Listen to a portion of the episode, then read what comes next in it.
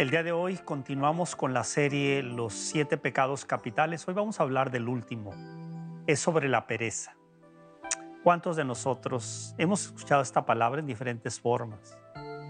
Perezoso, flojo y habrá otras formas en cada país de una expresión de una persona que no quiere hacer un trabajo. Muchos de nosotros de seguro recordaremos a mamá o a papá o alguien de la familia que dice, este no quiere trabajar, este no le gusta hacer nada, este siempre está descansando. Yo me pregunto, ¿por qué dentro de los grandes eh, pecados capitales está la pereza? Pareciera que esto no es tan grave, pero si está aquí, significa que esto nos lleva a tener problemas muy serios en la vida. Y por eso la enseñanza de hoy es cómo nosotros podemos entender el efecto negativo que tiene cuando nosotros no estamos dispuestos, no tenemos la motivación para hacer un trabajo, para salir adelante. Bueno, lo podemos ver en diferentes perspectivas, pero una de ellas es clara. En la vida se nos darán tareas desde cuando iniciamos en la escuela. Tenemos que estar atentos cuando vamos a clase. Tenemos que hacer nuestra tarea. Desde ahí ya comienza el trabajo. Después ya se tiene un trabajo, una carrera. Se nos ofrece una misión, un compromiso de trabajo. ¿Cómo lo ejecutamos? Y yo creo que en la medida que nosotros somos responsables y cómo llevamos a cabo el trabajo es en la medida que vamos a ir superando en la vida. La otra forma de superarlo es cuando realmente nosotros estamos conscientes de la importancia que tiene el estar activo. Claro, como todas las cosas, debe haber un tiempo de descanso, de relajamiento. Pero cuando tenemos la tarea, la pregunta que tenemos que hacernos es, ¿le estoy echando todas las ganas? ¿Estoy utilizando todos los dones que Dios me dio? ¿O simplemente lo estoy haciendo como un trabajo más? Aquí nosotros vamos a aprender la importancia de hacer nuestra tarea, de no caer en la pereza, sino al contrario, estar convencidos que si yo trabajo, si sirvo, si hago mi trabajo bien y tengo consistencia, voy a alcanzar las metas, voy a salir adelante, voy a poder ofrecerle a mi familia algo mejor, pero todo tiene que ver con disciplina, entrega y ese servicio, ese trabajo. Por eso prepárese porque aquí hay una enseñanza muy importante, pero también veremos cuando uno no hace eso, uno confronta situaciones muy complejas y difíciles. Yo les platicaré, de algunas experiencias personales en las cuales nos ayudan a crecer. Así es de que preparémonos, pero vamos a ir a leer el primer pasaje que quisiera que se preparen, es del Evangelio de San Mateo. Pero prepararnos para escuchar lo que Jesús pone como un ejemplo, un ejemplo en el cual nosotros podamos entender que esto pasa en la vida. Así es de que los invito para que abran su Biblia y vayamos directamente al Evangelio de San Mateo, el capítulo 21, del versículo 28 y siguientes. Aquí Jesús nos presenta prácticamente una parábola, una historia de dos hermanos y de un padre. Y así dice Jesús, así lo presenta Jesús. A ver, ¿qué les parece? Un hombre tenía dos hijos. Se dirigió al primero y le dijo, Hijo, quiero que hoy vayas a trabajar en mi viña. El hijo le respondió, no quiero, pero luego se arrepintió y fue. Acercándose al segundo le dijo lo mismo. Este respondió, ya voy, Señor, pero no fue. ¿Cuál de los dos hizo la voluntad de su padre? Le dijeron el primero. Y Jesús les contestó, les aseguro, que los recaudadores de impuestos y las prostitutas entrarán antes que ustedes en el reino de Dios. Porque vino Juan a enseñando el camino de la justicia y no le creyeron, mientras que los recaudadores de impuestos y las prostitutas le creyeron. Y ustedes aún después de verlo no se han arrepentido ni le han creído. Palabra del Señor. Aquí encontramos el ejemplo de un padre que les dice a sus dos hijos, vayan a la viña, vayan a trabajar. Y uno le dice no. Quizás ese momento tenía pereza, no quería trabajar. Pero en ese instante que sucede eso, surge que el otro también le dice lo mismo y el otro dice que sí. Y el que dijo que sí iba a ir no fue. Y el primero que dijo que no quería ir, ese sí fue. Pues aquí Jesús está poniendo un ejemplo de una realidad que existe en la vida. A veces nos pide que hagamos algo y decimos sí, pero acabamos no haciéndolo. Nuestra tarea, nuestra misión, cada uno de nosotros en esta tierra tenemos una misión. Fuimos creados por Dios Todopoderoso y nos creó con una misión, una misión de trabajo para nosotros personalmente crecer y para nosotros también ayudar a crecer a otros, para ser responsables de otros. Un padre de familia pues tiene que trabajar para sacar adelante a su familia, a sus hijos. Es parte de nuestra tarea, es parte de nuestra misión. Pero ¿por qué es pecado cuando no ejercitas la tarea que tienes? A eso se le llama pereza, Yo recuerdo cuando empecé a trabajar ya en, en una compañía, prácticamente la primera compañía que empecé a trabajar era en la óptica. Me acuerdo que yo iba a cumplir 18 años, tenía 17. Y yo me acuerdo que un tío mío que tenía un invernadero de plantas, cuando yo estaba de 10 años, me decía, ayúdame a esto. Y a veces, como a mí me gustaba jugar mucho fútbol, a veces no quería ir. Y me decía, flojo, no seas flojo, no seas flojo. Y esas palabras se te quedan. Pero yo es que no estaba sentado sin hacer nada, siempre estaba activo haciendo otras cosas, pero no me parecía estar trabajando, cargando plantas y moviendo plantas. Cuando tuve mi primer trabajo, me vinieron las palabras de mi tío, flojo. Y dije yo, si soy flojo, me van a correr de aquí. Y me acuerdo que empecé y me movía para todos lados, me decían aquí, quería hacer todo, este, venía complejado quizás creyendo que era flojo, para que tengamos nosotros mucha prudencia de cómo nosotros le decimos algo a nuestros hijos o a alguien, porque puede impactarle. En el caso mío, pudo haber sido que me creyera eso y fuera perezoso. Pero por el otro lado, lo importante es que no era tanto de que yo creyera eso. En este caso fue al contrario. Dije, si es cierto lo que dijo mi tío, entonces me van a correr, entonces voy a hacer lo contrario. Y entonces utilicé mi capacidad de, de echarle muchas ganas. Y doy gracias a Dios que fui avanzando. Entonces, en este caso, yo le doy gracias a mi tío porque eso me hizo a mí despertar para proteger que yo no perdiera el trabajo.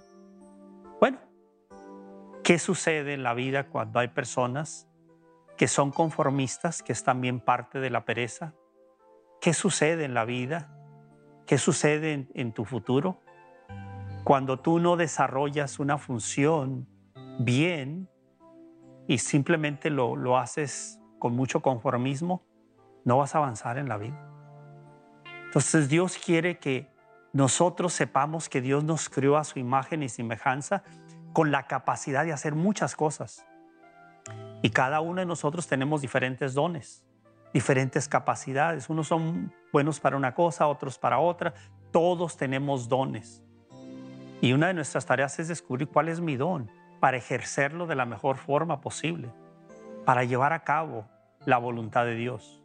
Aquí estos dos hermanos, uno de ellos no le, importó, no le importó lo que le pidió el papá, aunque ahí le dijo que sí, pero no lo hizo. Muchas veces eso nos pasa en la vida. Somos personas que tenemos un trabajo, pero la verdad decimos que sí, le vamos a echar ganas, pero no le echamos las ganas. Y obviamente tenemos que enfrentar los resultados cuando una persona no se dedica a hacer su trabajo como debería de hacerlo. Dentro de la palabra, de la etimología de esta palabra, de la pereza en latín, pereza significa flojo o que pone resistencia para realizar, sus labores, que pone resistencia para realizar sus funciones. Esa es la palabra en latín. Pigriatía. Esa es la palabra que pone resistencia para llevar a cabo su función. Y hablando de la pereza, el Papa Francisco, nuestro pastor, sucesor de Pedro, él habla también sobre la pereza. Y miren lo que él dijo.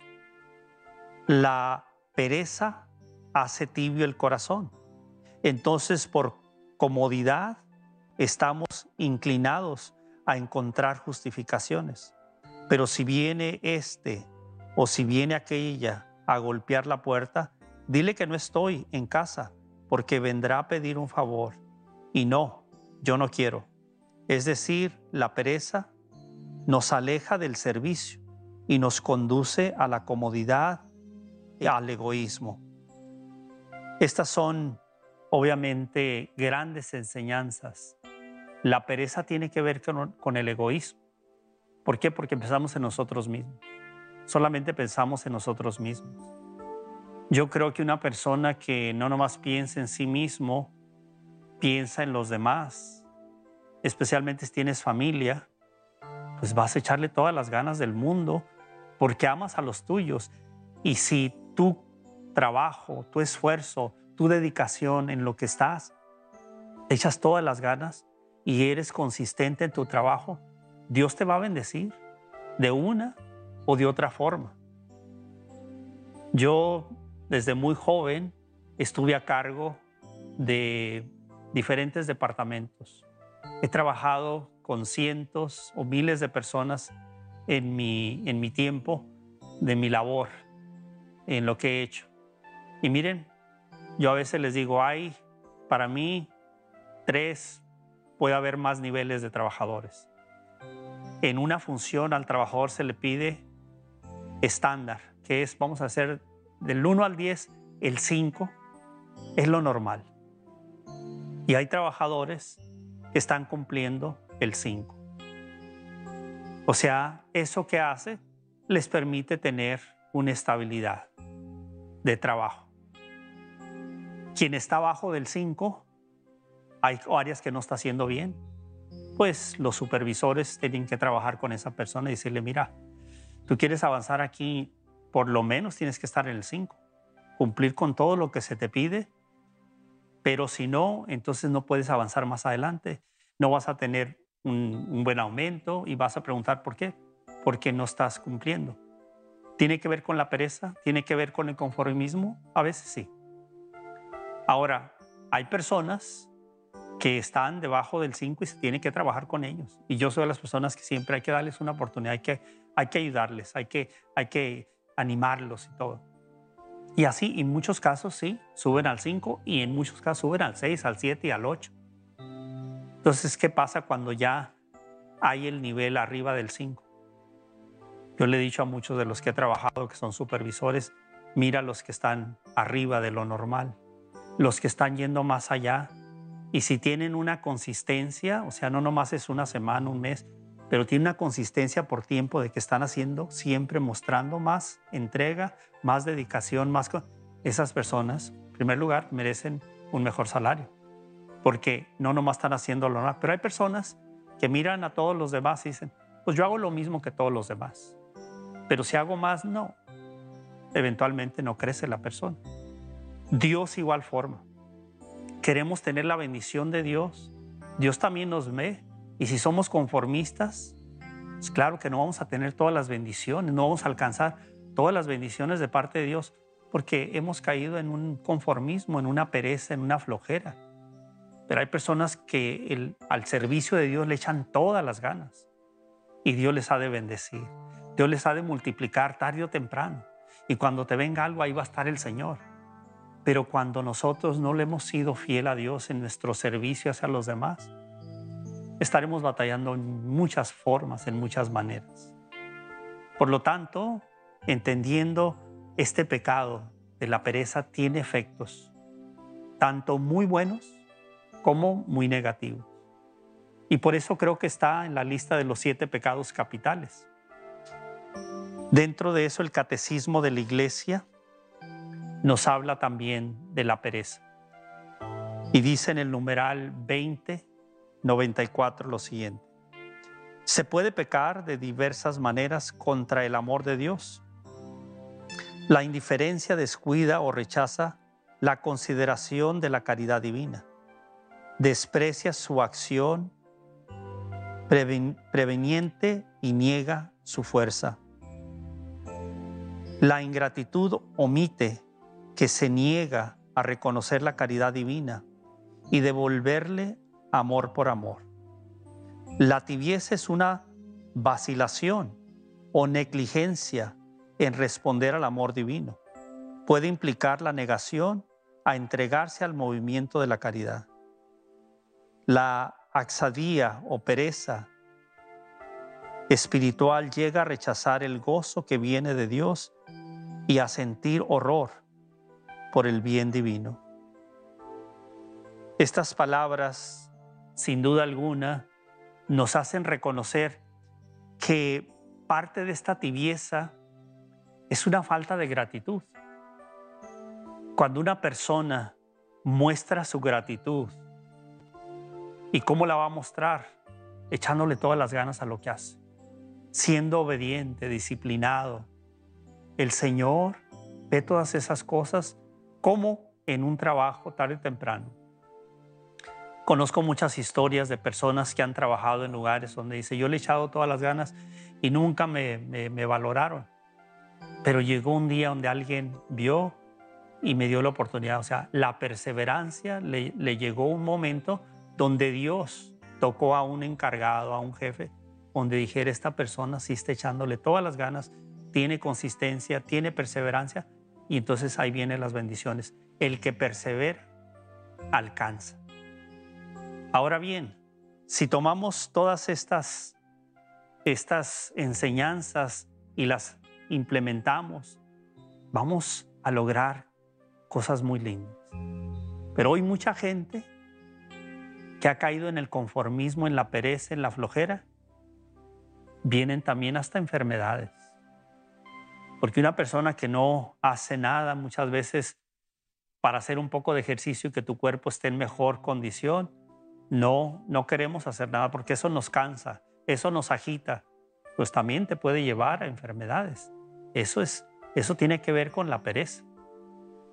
Pero una persona agradecida con Dios, una persona que va a aprovechar cada día de su vida mientras puedas ver, caminar, moverte, hacer muchas cosas por los demás y por ti mismo, vas a aplicar cada día, tienes una oportunidad, echarle ganas, trabajar. San Pablo, en la segunda carta a los tesalonicenses, describe algo muy importante y esto es para la comunidad cristiana. Directamente esto habla del trabajo. ¿Y quién era San Pablo? San Pablo no vivía de las ofrendas que le daba la gente. San Pablo trabajaba haciendo casas de campaña que se utilizaban en aquel entonces. Él tenía su propio trabajo y era un evangelizador, un apóstol muy grande que andaba recorriendo los pueblos y llega a decirles, las donaciones no es que yo hago esto por donación. Y les habla directamente. Escuchemos lo que dice San Pablo en la segunda carta a los tesalonicenses, en el capítulo 3 del versículo 10 y siguientes. Cuando estábamos con ustedes les dimos una regla, que el que no quiera trabajar, que no coma. Ahora nos hemos enterado de que algunos de ustedes viven sin trabajar muy atareados en no hacer nada. A eso le recomendamos y aconsejamos por el Señor Jesucristo que trabajen tranquilamente y se ganen el pan que comen. Ustedes, hermanos, no se cansen de hacer el bien. Palabra de Dios. Aquí encontramos claramente, San Pablo se dio cuenta que en esa comunidad de los tesalonicenses había hombres que no querían trabajar. Y aquí vino un exhorto de parte de Dios. Tienen que trabajar. El que no trabaje, que no coma. Y llega San Pablo a llamarle la atención a esas personas. ¿Pero por qué? Porque es un pecado, porque es una falta de compromiso, de entendimiento, pero los más afectados somos nosotros y obviamente los demás. Entonces, ¿qué tenemos que hacer en la tarea? Tanto a nivel laboral, tratar siempre de dar lo mejor, dar lo mejor de ti y el Señor te va a recompensar en la tarea que tenemos los que le servimos a Dios, dar lo mejor de nosotros. Que todos podemos tener fallas, sí. Pero cuando uno tiene una falla, ¿qué hace? Bueno, yo en lo personal tuve muchas, muchas veces donde algo fallé en, en mi trabajo. ¿Y qué hacía? Lo meditaba y decía, ¿cómo lo puedo superar? Buscaba una forma para que no se repitiera pero no era conformista de decir, bueno, este, todos fallamos y otros hacen peor que yo y uno empieza a hacer comparaciones. No, yo me fijaba en mí, yo decía, no, no es que quiero ser mejor que todos los demás, pero quiero sentirme bien de mí mismo, que estoy cumpliendo con mi labor. Y Dios de una o de otra forma te da los medios para seguir dando pasos adelante. Como creyentes tenemos que creerle al Señor Ahora, ¿qué hizo Jesucristo? ¿Qué trabajo hizo Jesucristo por ti y por mí? No solamente fue un maestro que vino a enseñarnos cómo vivir la vida. Él se ofreció en sacrificio. Él se entregó, ofreció su sufrimiento para salvarte a ti y a mí. Por eso Jesús dice en el Evangelio de San Juan, dice, ustedes no me escogieron a mí, yo los escogí a ustedes. No hay amor más grande que el que da la vida por sus amigos. Pues imagínense si nosotros no podemos dar nuestro trabajo, no la vida, nuestro trabajo, nuestro cansancio, nuestro sufrimiento, por amar a nuestros hijos, a nuestra familia. ¿Cómo vamos a hacerlo para, cómo vamos a hacerlo por otras personas, por servir a Dios? No. Hoy en día, tristemente, y lo escucho en muchas comunidades, en muchos sacerdotes. O hay muchos servidores que han caído en la comodidad, no quieren servir. Muchos no vienen a la iglesia por pereza, porque no se sienten motivados. Muchos vienen a la iglesia, pero no más vienen una vez al año. Otros vienen de vez en cuando a misa. Otros vienen cada domingo a misa, que bien, pero no más a mí. No están abiertos a servir a los demás. Pero hay un pequeño grupo de personas que de una forma han reconocido lo que Cristo hizo en sus vidas y una forma de agradecerle y decirle, te amo Señor, te doy gracias, quiero servir a los demás. Y se unen en una comunidad, en un grupo, para servir, sin interés, voluntarios. Hoy los verdaderos servidores son realmente los que no esperan nada cambio. Quiero servir porque quiero darle gracias a Dios que tengo vida hoy mientras pueda. ¿Y qué ejemplo le dejas a, si tienes hijos? Que miran que papá está sirviendo a los demás. Yo recuerdo cuando empecé a servir en, a antes de mis 30 años, empecé a servir, ya tenía un hijo y cuando tuve mi, mi mi conversión, a los meses nació mi segundo hijo y pues estaban niños y sí, muchas veces estaba yo sí, trabajando y me decían mis niños, papá, ¿por qué este, no estás este sábado aquí? Este, hoy, hoy no estás trabajando. Y les, decía, y les explicaba a mi hijo, mira, hay mucha gente en otros lugares que necesita ayuda. Y entonces yo voy a servirle a Dios en la iglesia y, esto, y no entendían, pero hoy, gracias a Dios, ellos están haciendo ya también lo mismo. fuera de su profesión, están ejercitando el servir. ¿Por qué? Porque lo aprendieron.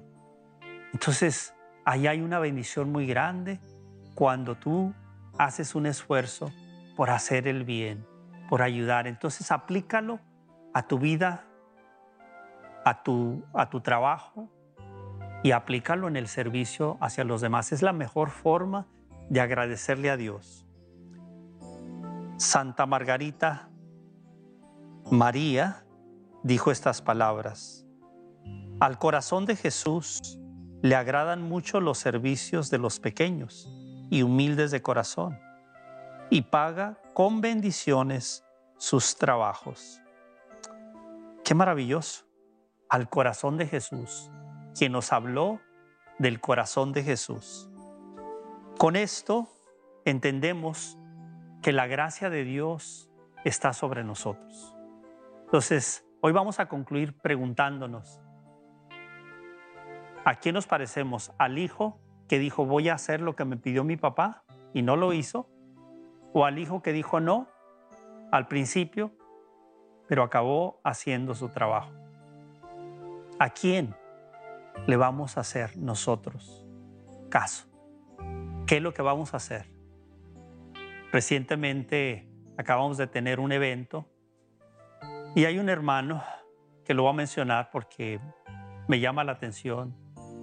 Él tiene problemas de vista y lo ponen en una parte de atrás por donde entramos. Se llama Chava, Salvador. Este, estos pasados días hablé con él un ratito, ¿cómo estás? pues ya me cuesta ver, dice, me caigo de vez en cuando. Y lo ponen ahí y dice, ¿qué es lo que tengo que hacer? ¿Qué es lo que tengo que hacer para poder seguir?